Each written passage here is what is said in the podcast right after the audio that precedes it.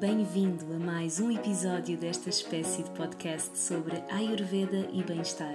Eu sou a Mafalda e vou estar contigo nos próximos minutos.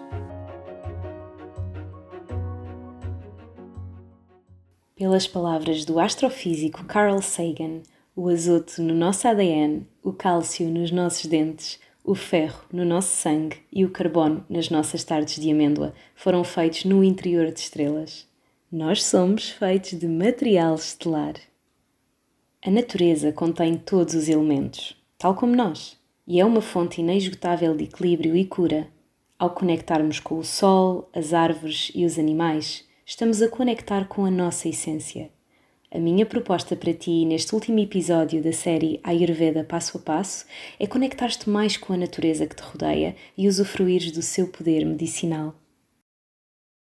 Conectar com o Sol e a Terra.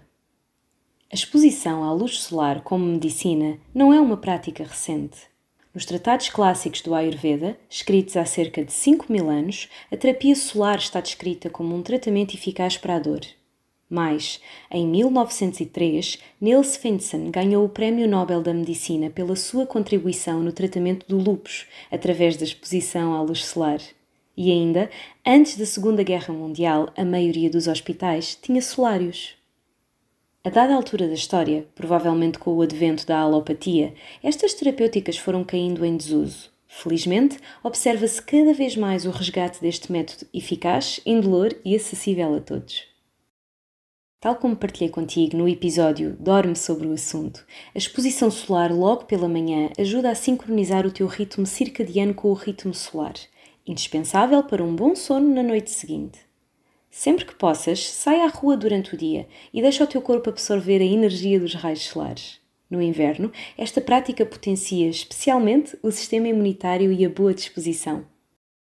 Citando Adolf Just, um naturopata alemão do século XIX, os pés são, num certo sentido, para o homem o que as raízes são para as plantas. O homem retira energia vital e força da Terra através dos seus pés. O Sol tem uma carga global negativa, isto é, está repleto de eletrões que atuam como antioxidantes, neutralizando os radicais livres, que são agentes de envelhecimento e doença. É por esta razão que andar descalço na Terra traz tantos benefícios. Além disso, qualquer atividade que coloque o teu corpo em contacto direto com a terra, jardinagem, descansar sob a sombra de uma árvore, comer alimentos da terra, etc., tem um efeito medicinal. Experimenta incluir mais terra, entre aspas, no teu dia a dia e sente a diferença. Forest Bathing este conceito foi criado em 1982 pelo Ministro da Agricultura, Silvicultura e Pesca do Japão. Forest bathing, ou banho de floresta, refere-se a uma técnica de cura que restaura a saúde física e psicológica do corpo humano através de uma experiência de cinco sentidos: visão, olfato, audição, tato e paladar, quando o corpo é exposto a um ambiente florestal. Os benefícios desta técnica foram verificados especialmente ao nível do sistema imunitário, do tratamento de doenças crónicas, da regulação do humor e da redução da ansiedade e depressão. Vários estudos mostram que a prática de exercício físico e de meditação numa floresta são mais eficazes do que as mesmas atividades realizadas numa área urbana. Num estudo publicado na revista Scandinavian Journal of Forest Research, os investigadores concluíram que caminhar na floresta aumentou a felicidade dos participantes em maior grau do que caminhar no ginásio ao mesmo ritmo.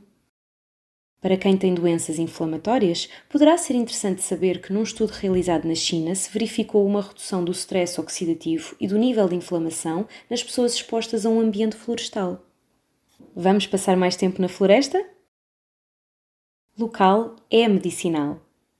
O consumo de produtos locais é mais sustentável na medida em que reduz o impacto ambiental, social e económico reduz a emissão de poluentes durante o transporte, fomenta a integração e a empregabilidade das pessoas da comunidade e estimula a economia local, entre outros. Naturalmente, isto tem um impacto positivo para a saúde, pois uma couve que foi cultivada a 10 km de distância conserva muito mais nutrientes do que outra que fez uma viagem de 10 dias até chegar ao supermercado. Mas esta não é a única razão pela qual deves preferir os produtos locais.